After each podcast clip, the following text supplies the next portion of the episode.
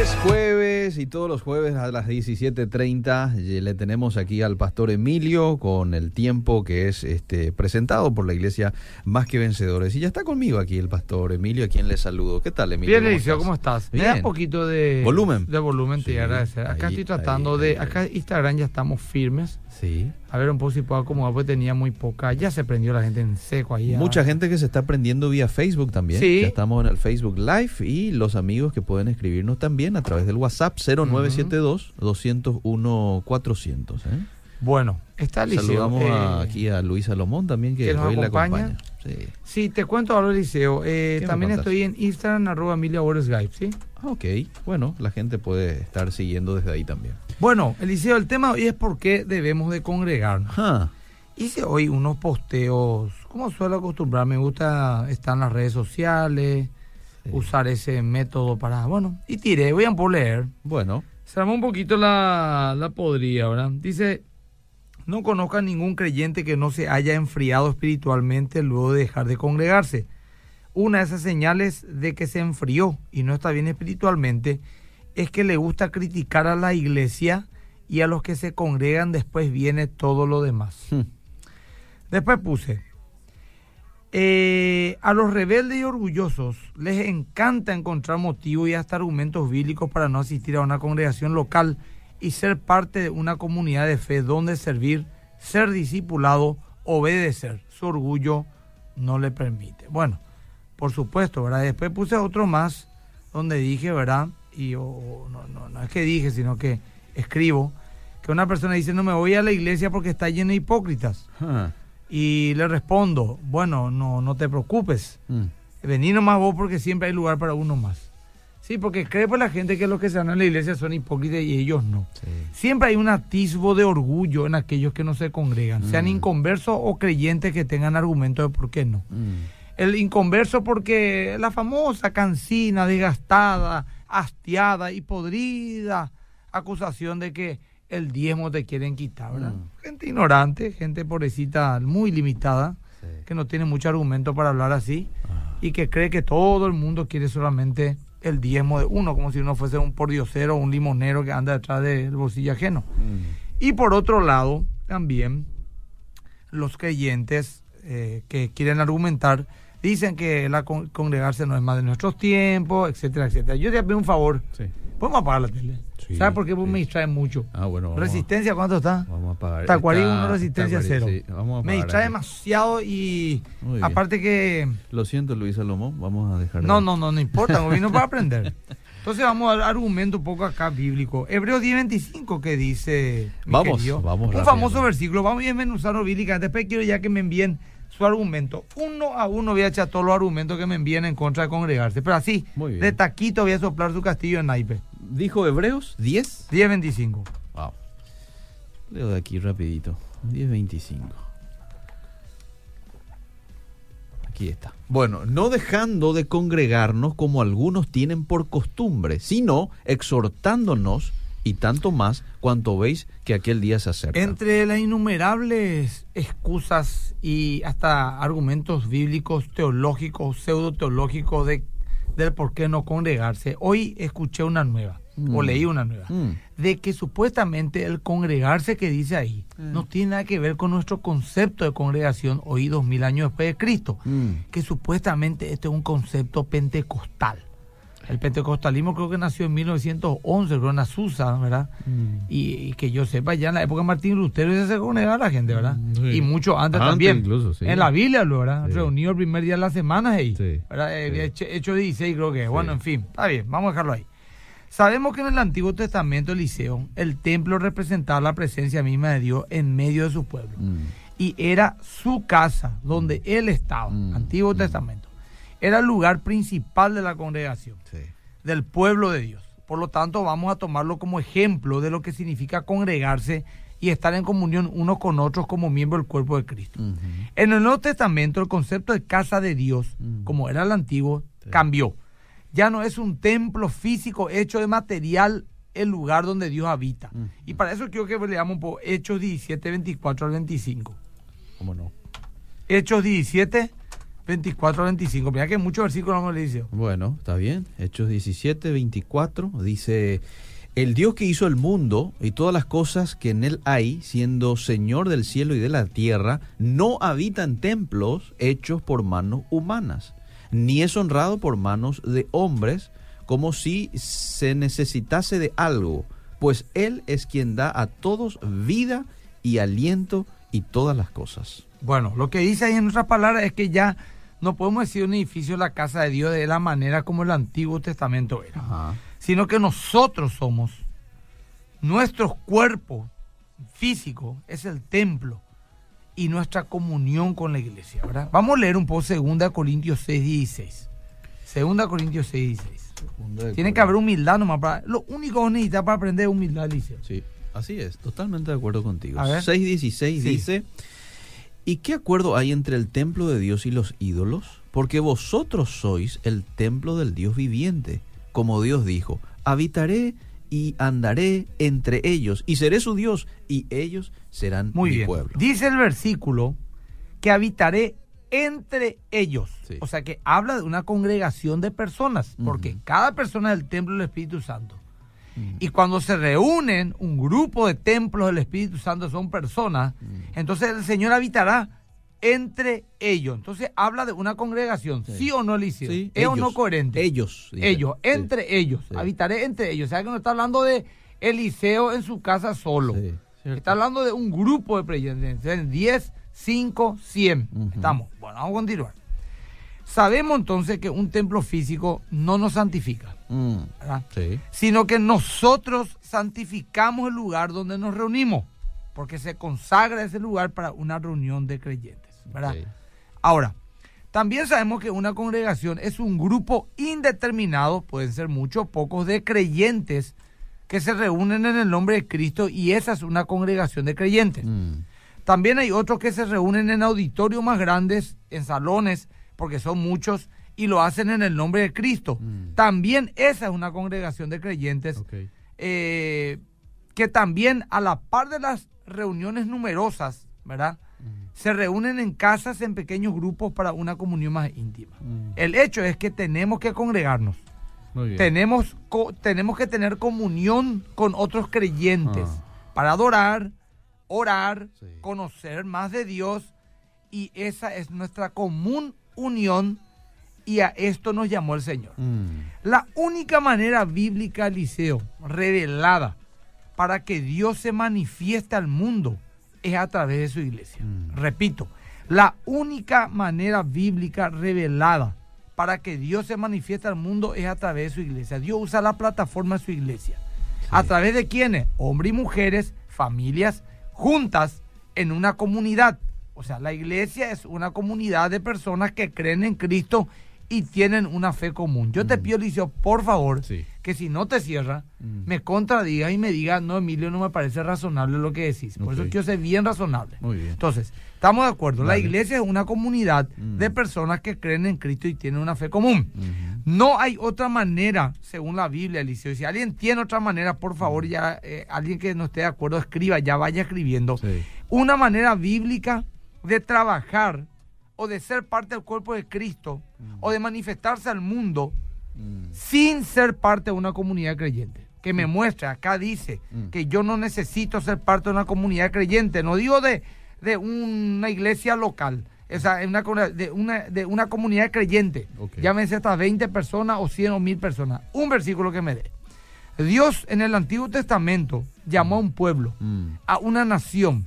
Hoy sigue llamando a un pueblo y a una nación. mm. Pero esta es espiritual y está conformada por millones de personas que confían en Cristo como su Salvador. Lo han hecho su Señor y tienen la palabra de Dios como su máxima autoridad y la única autoridad espiritualmente. No hay forma de agradar a Dios si no se trabaja en comunidad. No existen miembros amputados en el cuerpo de Cristo. Mm. Si en tu cuerpo quito un dedo o un brazo, Mm. se va a pudrir. Tiene que estar conectado al, al- al cuerpo. Claro. ¿Estamos de acuerdo? Bueno, congregarse, Liceo, Ah. es un concepto mucho más amplio que solo asistir a un culto una vez a la semana. Ah. Escuchen, es integrarse, Ah, es ser parte, es participar, es echar raíces, es tener como un unión, es responder a una autoridad establecida por, Mm. por la comunidad, pastores, obispos, diáconos, es apoyar financieramente a la obra mal que le pesa a los mundanos. Mm. En la iglesia hay que poner plata, Mm. porque la iglesia necesita del dinero para poder hacer correr la palabra y sostener la obra. Eso dice la Biblia. En muchas partes, mal que le pesa a los inconversos enemigos de la fe. Es conocer a los hermanos, Mm. es conocer otras familias que tienen la misma fe. Es que tus hijos vayan a estudiar la palabra y a conocer otros niños que tengan también eh, la misma fe. Porque si vos te reunís en tu casa con tu familia nomás y no participás en una congregación, Mm. ¿cómo vas a ser parte de un grupo de Mm, creyentes? cierto, ¿Verdad? cierto. Bueno, perfecto. Eh, el, el concepto de congregarse es involucrarse, es Mm. participar de estudios, talleres, conferencias, retiros, evangelismo, eventos, grupo vareño, como quieras llamarle, y después ya nosotros mismos discipular a otro y guiarlo a una fe madura. Mm. Cuando nos congregamos lo que hacemos es qué cosa? Es adorar a nuestro Dios juntos, Mm. como cuerpo de Cristo, distintas personas, hombres y mujeres, distintas familias. Ok. Llámese en una casa con 20 personas, un edificio con 10 mil. El templo de Jerusalén, por ejemplo, estaba hecho como un punto de encuentro para adorar a Dios. Mm. Esa era la única función del templo de Jerusalén. Todos iban para ofrecer sacrificio y alabanza a Dios. Había servicios diarios, fiestas, recordaciones constantes dentro de la colectividad judía. No había momento, no había ni un momento en que no dejaran de tocar los instrumentos y cantar alabanza a Dios todos los días y toda la hora durante todo el año. Vos. La alabanza tenía que ser constante e ininterrumpida, 24/7 como se dice ahora. La adoración era diaria, la oración constante. Esto se debe y se puede ver en muchos lugares del Antiguo Testamento, especialmente bajo el liderazgo de David y el primer periodo de Salomón.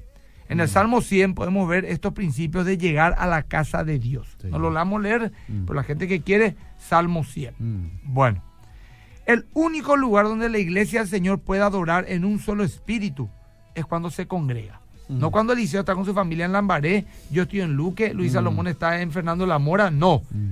Congregados juntos. En un lugar nos ponemos de acuerdo. Aún en lugares perseguidos la gente arriesga su vida, pudiendo decir, vamos nomás que una adorar en nuestra casa. No, Mm. se reúnen en sótanos, en la antigüedad y hoy, Mm. en, en Corea del Norte, en China. ¿Por qué? Mm. Si no es necesario. Se arriesgan sus vidas. ¿Para qué? Para adorar juntos, porque es como un imán y el hierro. Necesitan, se estiran Cierto. la parte de la comunidad. Y hoy acá, pudiendo hacerlo libremente, no lo hacemos. En fin, continuamos. En la iglesia hay canciones, oraciones, ministraciones, testimonio, mensaje y cualquier otra cosa que se haga en los cultos que tenga como enfoque adorar a Dios y glorificar eh, eh, a Él en medio de su pueblo Mm. podemos usar diversas estrategias en cualquier otro evento, ¿verdad? De- donde, por ejemplo, ganar a la gente. Mm. Pero en los cultos, el culto el domingo o del miércoles o el día que se reúnen en la iglesia, tiene que estar enfocado a los creyentes, no a los inco- a los inconversos. Mm. ¿Me explico? Sí. Tiene que haber adoración, tiene que haber oración, Mm. tiene que haber eh, in- ministración, Mm. tiene que haber predicación, Estudio de la estudio de la palabra, exposición de la palabra, Sí, señor. ¿verdad? Mm. y que los inconversos que lleguen no le bueno, el Señor va a hacer algo en sus vidas, pero no podemos, pero vamos a hacer algo estratégico, vamos a poner música secular, eh, no vamos a orar para que no se tropiecen, eh, vamos a dar un mensaje motivacional y algún otro versículo parafraseado nomás, no, Mm. para que no se tropiece el, el- el- el que viene por primera vez, no. Ahí en la iglesia, el domingo en este caso vamos a hablar, es para que la iglesia adore a Dios en un mismo espíritu. Ok. Esa es. Muy bien. Mi casa se va a llamar casa de oración, Mm. casa de, de- de adoración, Mm. entre por su puerta con oración de gracia y los principios están en la Biblia. Ahora, podemos usar eh, otras actividades para algo más evangelístico, ¿verdad? Pero el- el- la congregación de, eh, semanal debe ser enfocada en la adoración.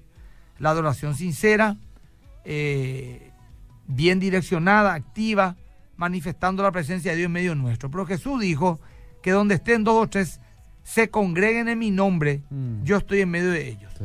Donde dos o tres se congreguen. Mm. Esto significa que al estar juntos estamos enfocados en el Señor. Sí, señor. El Salmo 111.1 dice que alabaré al Señor con todo corazón en la asamblea, en la compañía de los rectos. Hmm. ¿Qué más te hace falta ahí? Clarito, Bueno. clarito. Ahora, tenemos que orar. ¿Qué dice Isaías 56.7, por ejemplo, Eliseo? Vamos rápidamente. Isaías 56. 56.7.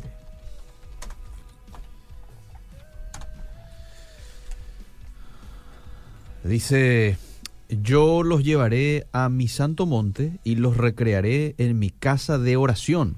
Sus holocaustos y sus sacrificios serán aceptos sobre mi altar, porque mi casa será llamada casa de oración para todos los pueblos. Jesús repite lo- de vuelta Mateo 21.13 lo mismo. También vemos a los apóstoles ir a orar regularmente al templo Mm. a las 3 de la tarde. Cierto. Hechos 3.1 un poco. Sí. ¿Por qué si no hace falta congregarse ni irse a una iglesia, entre comillas, Sí. eh, hacían eso los apóstoles? A ver. Pedro y Juan subían juntos al templo a la hora novena, la de la oración. No se quedaron en la casa de Juan No, o de Pedro no, ahí entre acá. los dos ahora. Exactamente. Sí. Ahora, eh, podemos ver también que el templo había personas orando ininterrumpidamente. Mm. En Lucas 2.36, por ejemplo. Vamos rápidamente. Lucas 2.36, ¿verdad? Sí. Muy bien.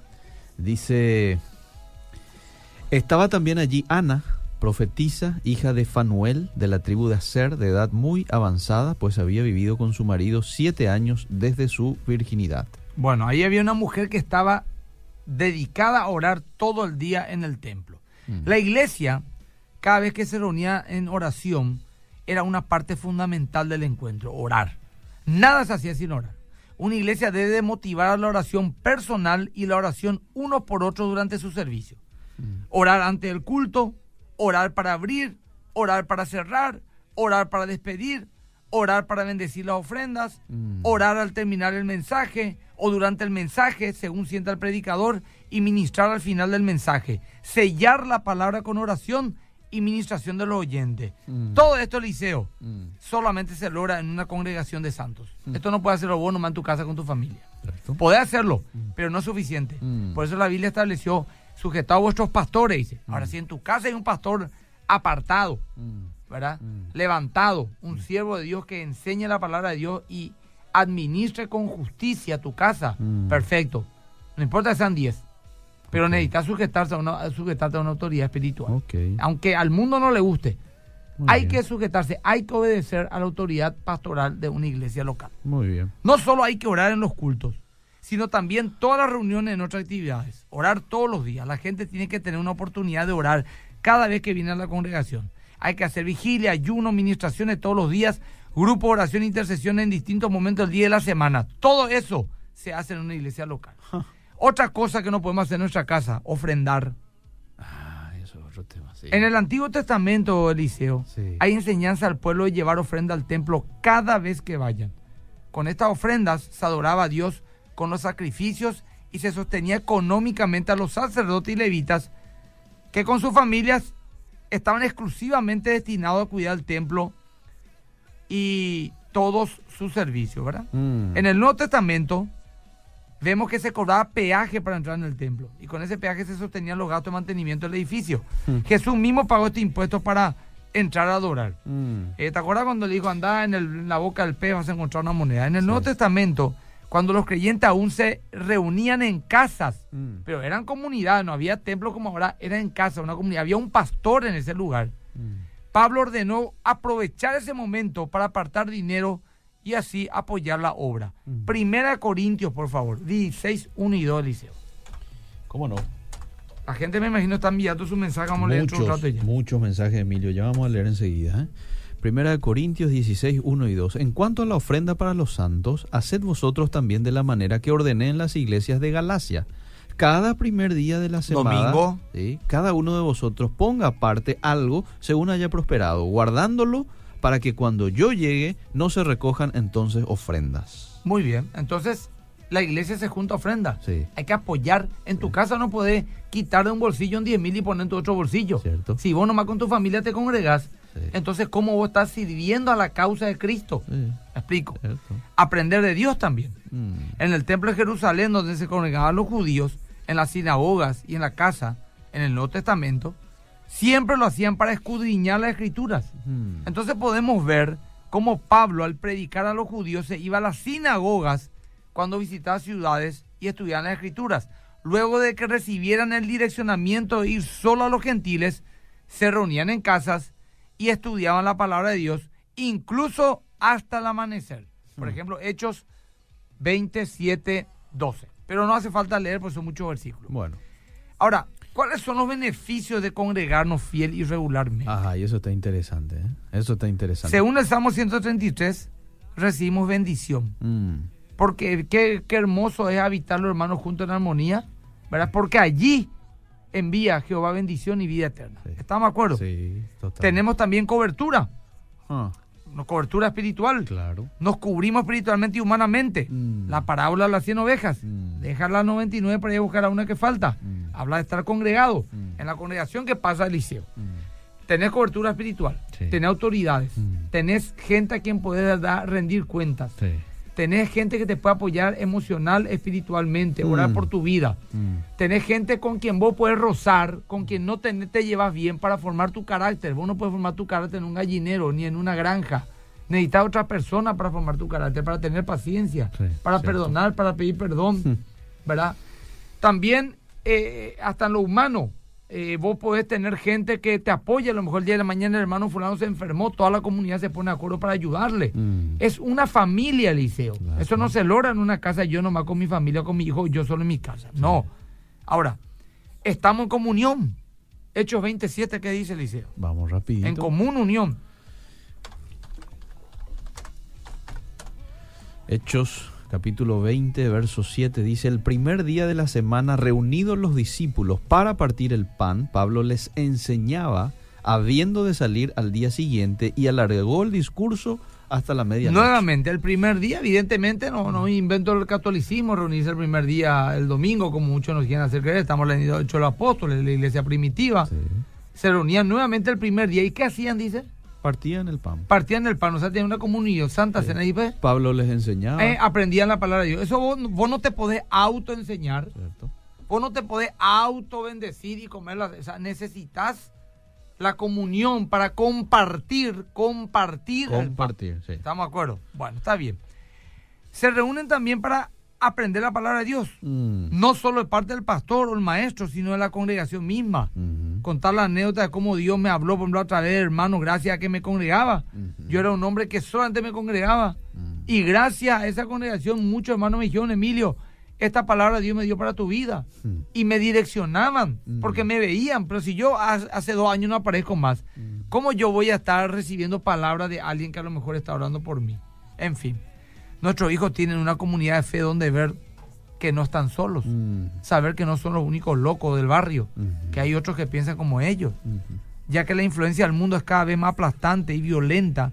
Un niño neces- creyente se sentirá solo o raro al ver que todos los demás hacen y dicen cosas que a él le, le restringen por su fe y se sentirá perdido si no ve que otros sean como él. Mm. En la iglesia, él verá a otros niños, a otras familias que tienen los mismos valores, crecerá en una identidad social y espiritual, Eliseo. Ujú. Es muy difícil que una familia creyente que no se congrega tenga la suficiente fuerza para evitar que sus hijos no se sientan solos y raros ante la sociedad secular y a la larga no serán influenciados y eh, mo- movidos en su fe. Mm. Necesitamos una comunidad de fe, con una fe común y donde ellos aprendan también valores y enseñanza cristiana. No será perfecta la congregación Eliseo, Mm. pero créeme que es mejor de lo que pueden, de lo que pueden tener afuera o encontrar afuera. Sí, señor. En fe, en moral, en espiritualidad. Bueno, hace un amigo, yo le encontré una, hace unos años le encontré a un amigo Mm. y le dije en un shopping, le dije, congregate, Mm.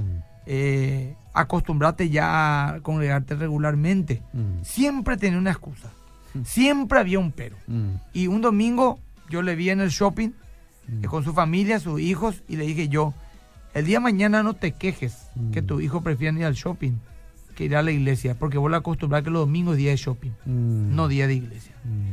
Eso fue hace 14 años, dicho y hecho. Sus hijos hoy son mundanos. No saben lo que es una comunidad de fe.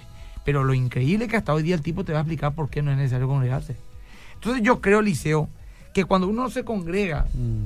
es por dos motivos nomás. Mm. por orgulloso Mm. y por rebelde, porque Dios nos pide.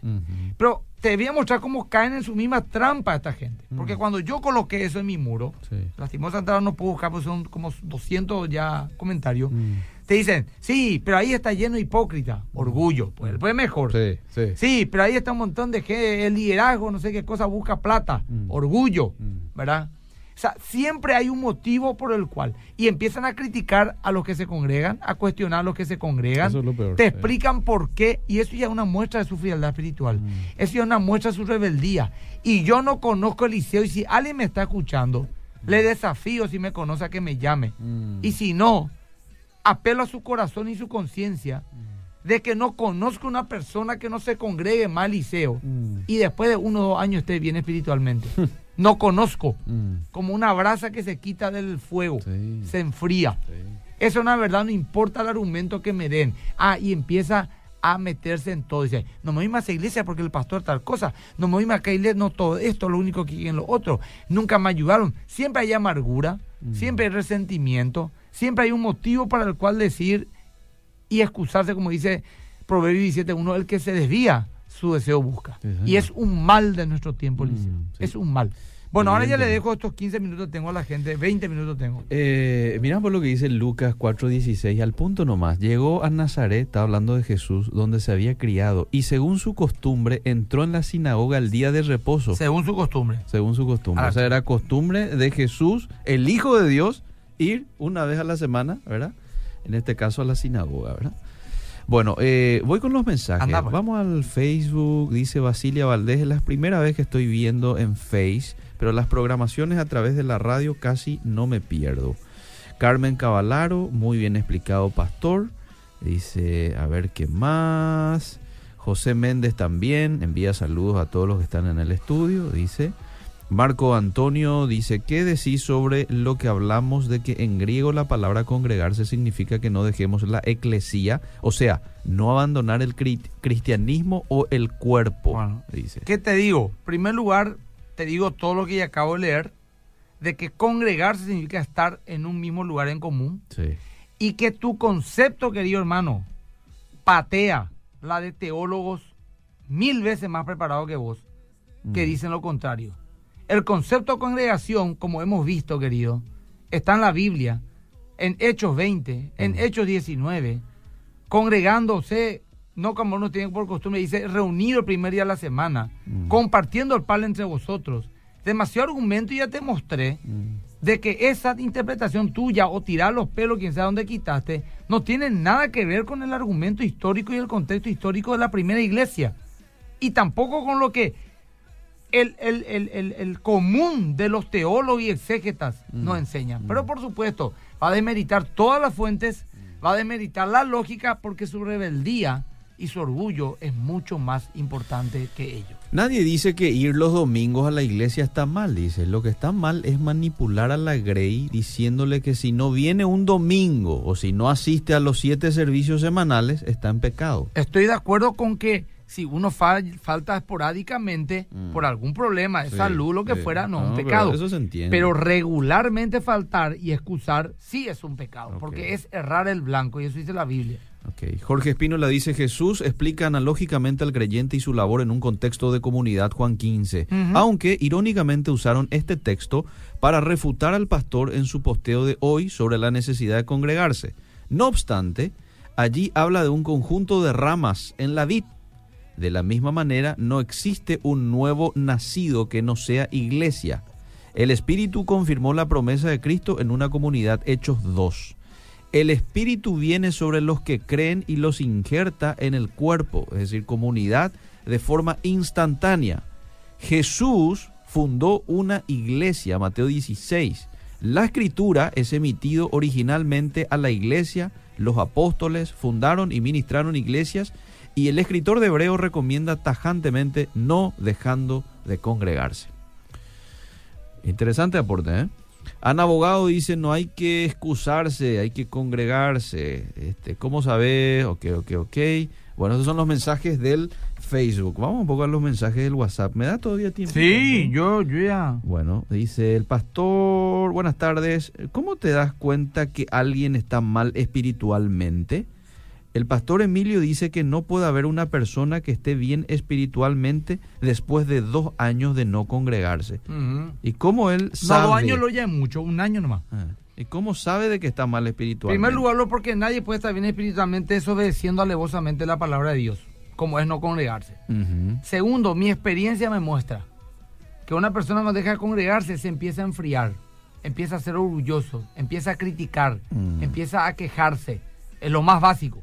Y a la larga terminan cayendo en pecados inmorales, morales, terminan desviándose doctrinalmente y terminan por ser totalmente fríos espiritualmente. Mm. Así que, eh, ¿cómo sabe lo que ella dice, guau, que si yo le conozco a todo? Es sencillamente matemática. ¿Cómo sabe que el que no, que el que no hace ejercicio y come todos los días carne, a los un año tiene colesterol y triglicéridos al mango? ¿Cómo sabe? Por la lógica, sé querida. No necesito hacerle análisis de sangre a nadie para darme cuenta que una vida sedentaria de dos años más una mala alimentación produce una sangre eh, con valores alterados. Mm. Así que es así de sencillo, querida. No, no, no necesitas hacer análisis de sangre a un tipo de 180 kilos para ver que él está con problemas de salud. Muy bien.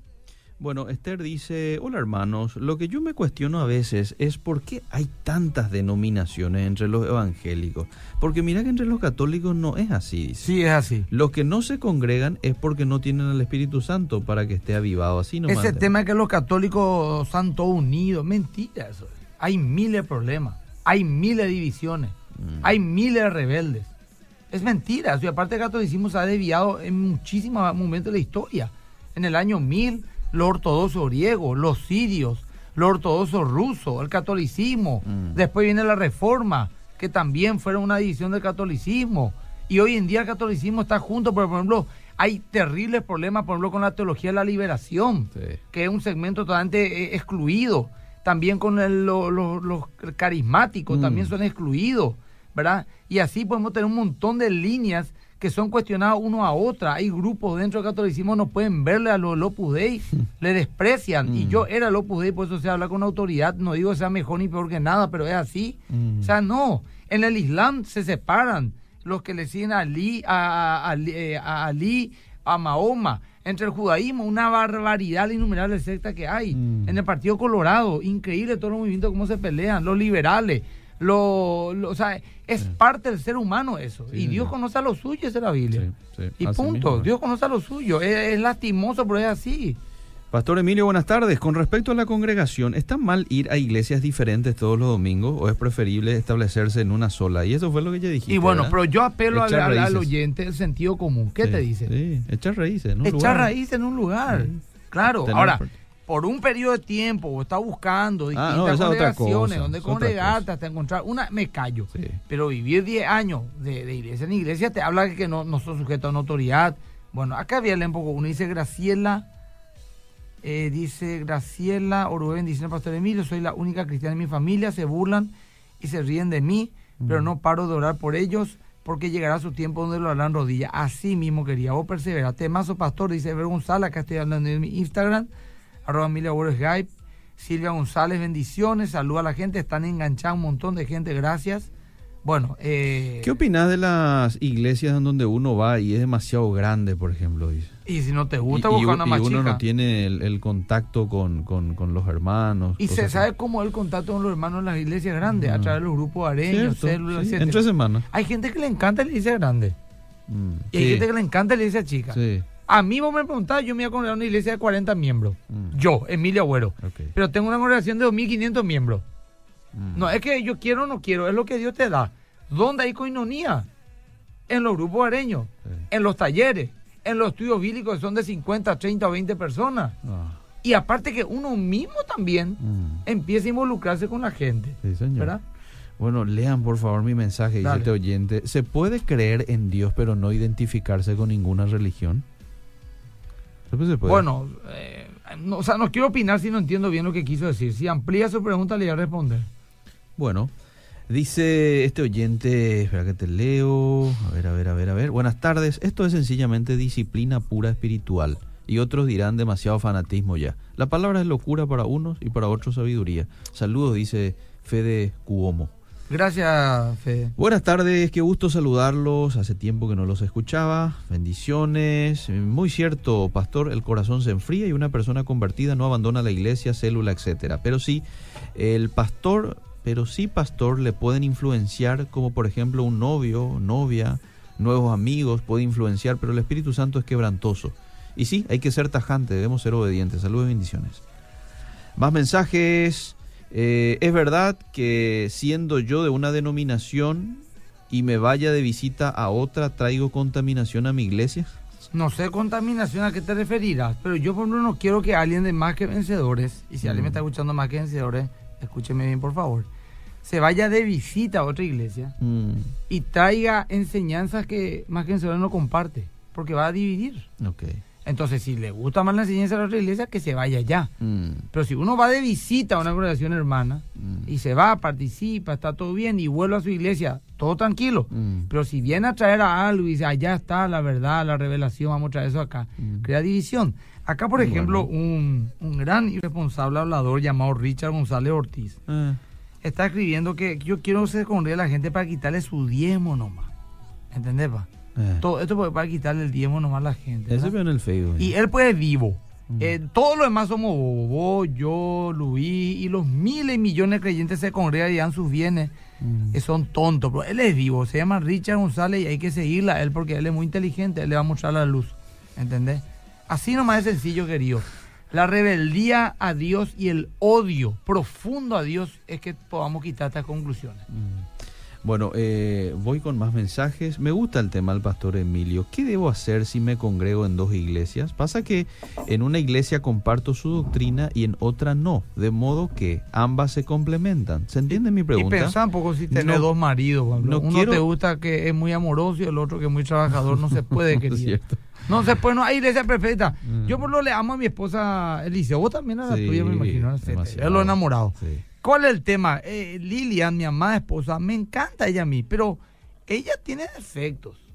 Y conozco mujeres que tienen virtudes que a ella le falta. Ajá. Pero mi esposa también tiene virtudes que a otras mujeres le falta. Claro. El punto es que yo no puedo condensar todas las virtudes en una sola mujer para que ella sea mi esposa. Me caso con quien amo, con su virtud y su defecto. Claro. Y no estoy comparando. Sí.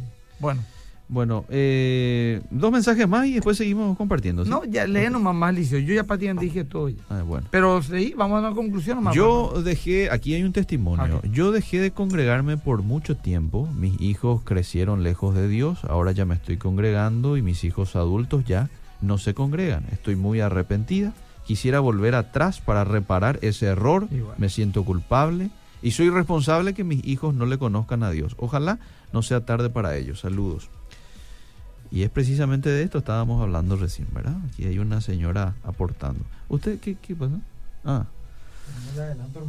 No, no, después nomás, no, después nomás. Ahora está bien. Excelente, Pastor Emilio, Eliseo, gracias por estar allí. Dice, mando saludos a todos ustedes. Cuento la historia de David. ¿Cómo puedes ayudar a los demás a aprender la palabra de Dios, pero sin que se molesten contigo? Y depende, el que tiene un buen corazón no se va a enojar contigo. El que tiene un mal corazón, aunque le diga Dios te ama, te va a decir, "Ey, y si Dios le ama, porque hay tantos niños en la calle? O sea, el que no te ama te va a encontrar excusas y el que te ama le va a encontrar lo bueno en todo. Mm, O llega a la iglesia, Eliseo, el que no ama, llega a la iglesia y dice, qué linda esta iglesia. Quién sabe cuánta plata quitaron para hacer una cosa así. Hmm. Eh, después la música, qué fuerte esta música, ¿por qué tan fuerte este ruido? ¿Qué es lo que cantan? mm. Parecen todos locos, levantan la mano. Después, Las puchas, este aire acondicionado me está congelando. Eh, habiendo tanta pobreza para tener acondicionado, 40 grados no está haciendo afuera. Después vamos a pedir la ofrenda. Eh, ahí está. Eso, era, va a quitarme mi plata, ¿viste? ¿Verdad? Pero el que tiene una intención y dice, qué lindo templo. Acá hay gente que realmente tiene excelencia, Mm. invierte en algo que cree. Mm. Después el aire acondicionado, wow, qué gusto. Sí. Con tanto calor que hace, no voy a estar sudando y voy a mirar, hay comodidad. Mm. Después va a pedir la ofrenda. Bueno, claro, para sostener esto pues tiene que haber una buena ofrenda. Después la gente canta. Qué lindo que la gente es participativa. Mm. ¿Entendés? Todo Sí, está en el sí, corazón, sí, sí. Véate el asunto. Totalmente. Y ante rebelde. Acá Eh, el, sí. el- el iluminado Richard González dice que su Dios no necesita plata. Y seguramente tu Dios no, querido. Pero el Dios de la Biblia sí pide que demos plata. Mm. Lo que pasa es que vos no tenés un Dios, querido. Vos lo que sos es un rebelde y tenés que arrepentirte de tus pecados. Y que no me vengan que decir alguien, pastor, tratarle con amor, va, es amor, pico. Esto es amor, decirle la verdad. Un tipo que te acusa de ladrón sin conocerte, no necesita amor, necesita disciplina, necesita verdad. Porque una persona de buen corazón te diría, pastor, yo no entiendo esto, ¿me Mm. podría explicar por qué? Mm. No es que me va a acusar de ladrón. Sí. Y no te enojes, pastor, yo no me enojo, digo la verdad nomás. Mm. El que te difama, ¿qué es? Un mentiroso. Mm. Así nomás. Y te dice que su Dios no necesita de plata. Mm. Pero el Dios mío, el de la Biblia, Mm. me dice que tengo que ofrendar. Mm. No diezmar ni esa cosa, no voy a entrar en eso, ofrendar. Entonces no tiene mi mismo Dios y hay que decirle la verdad. Se creó un Dios, se inventó un Dios mismo. ¿Verdad? Pero en fin. Dice este oyente, y me parece interesante la pregunta porque hoy se da mucho en nuestro medio, ¿verdad? ¿Qué hay de congregarse por internet? Eso de ser este eh, ovejita online. Vamos a lo mismo, vamos a lo mismo. Eh, ahora, si vos no tenés, iglesia, no sé, está en Corea del Norte, ¿no? por Sí. decirte cualquier cosa, Sí. o te fuiste a vivir a España y todavía no tenés una iglesia, no entendés qué es lo que pasa ahí, entonces te congregás por internet. Mm. En ese caso es válido. Entendemos, pero Sí. hay que buscar una iglesia local. O, o estás imposibilitado de salud, con silla de rueda, una cosa así, ¿verdad? Y querés seguir los cultos de más que vencedores. O estás enfermo un claro, tiempo, claro. exactamente, ¿verdad? Pero, pero en tu corazón puede estar el tema liceo. Muy bien. En tu bien. corazón puede estar el tema. Clarito. ¿Podrían hablar en algún momento, dice, de la reverencia en el culto? Sí, claro que sí. Es Hablamos también, mucho ¿eh? ya. Sí. Me gustaría que el oyente se exprese un poco específicamente a qué se refiere para poder ser bien puntual. Me imagino, pero que, que, que lo escriba así pues. Bueno, Magdalena agradece también por su entrega aquí.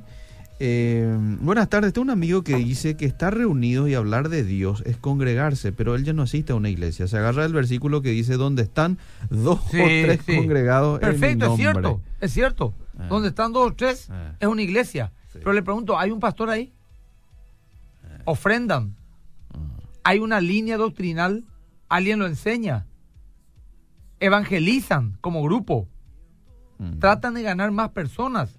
Pero el problema nomás es que si gana más personas van a ser ya 50, entonces ya una iglesia y le tienen miedo para la iglesia así, entonces van a volver a su casa.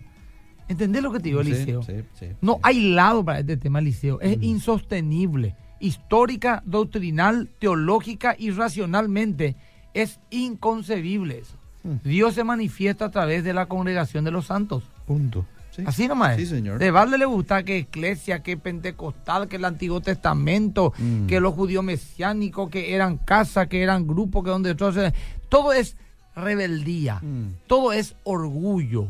Porque vos puedes tener la razón. Mm. Y miles de años, de millones de creyentes estaban equivocados. Y ahora pillaste la verdad en el 2019. Mm. No es así, dice.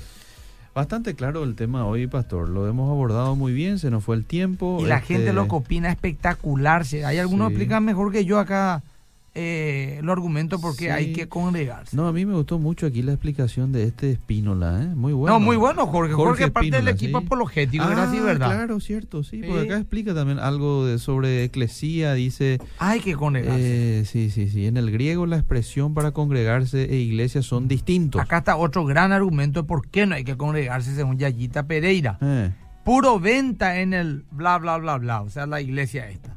Hasta remeras con versículos bíblicos venden. Jesús aborrecía eso. Yayita Pereira, otra iluminada, lleno de orgullo, que lo único que hace es decir, todos los que se van ahí son unos tontos, yo soy viva. Ellos son vendedores y tontos y yo soy viva. Yo soy mejor que la gente que se congrega. Porque yo me di cuenta porque me quieren quitar mi plata y que todo es puro negocio. Entonces yo salí de ahí. Los otros son unos tontos. Yo tengo la verdad. Ellos no. Miles de personas no la tienen. Yo sí tengo la verdad. Y patea su Biblia. Yayita Pereira. Y bueno. eh, tenemos Bueno, otro. Nos vamos al adelanto. Sí, ¿por qué ¿Eh? te ríes, dice la gente? No, no, no me estoy riendo de la gente, me río. de qué es lo que te ríes? de- No, me río nomás. Yo tipo llorar a que usted ríe. No, no, pero de la manera en que estás explicando, le estás diciendo muy bien. Vamos al adelanto, este dale, dale, domingo, dale. a ver, vamos. No te pierdas. Más que vencedores con el pastor Emilio Agüero. Cristo murió por nosotros para llevarnos a Dios. Su muerte, según la Biblia, nos reconcilia con Dios. Cristo murió para pagar la culpa del pecado, ya que la paga del pecado es muerte. La deuda ha sido cancelada y ya nada impide que podamos acercarnos a Dios. Más que vencedores. Domingo, 10 horas. Por la RPC. Lindo Bueno, tema el de bien. este domingo, ¿eh? Sí, lindo tema. Y bueno, Liceo, sí. Fundamento este sábado. Fundamento sábado de 8 a 9, eh, más que vencedores para los que no tienen iglesia. Está los domingos en cuatro cultos, las 9, las 11, las 5 y las 7 de la tarde. Y bueno, Liceo, mía me quedé corto acá, me llovieron mensajes, Liceo. Sí, sí. Bueno, lancen su opinión en mi muro de Facebook si quieren. Y bueno, y que el señor añada, perdón si por ahí alguien se ofendió. Mm, No bueno, fue mi intención ofender, pero si el que le quede el guante, que se la plante. Muy bien. Hasta el próximo jueves. Gracias, Dios te bendiga. Seguimos.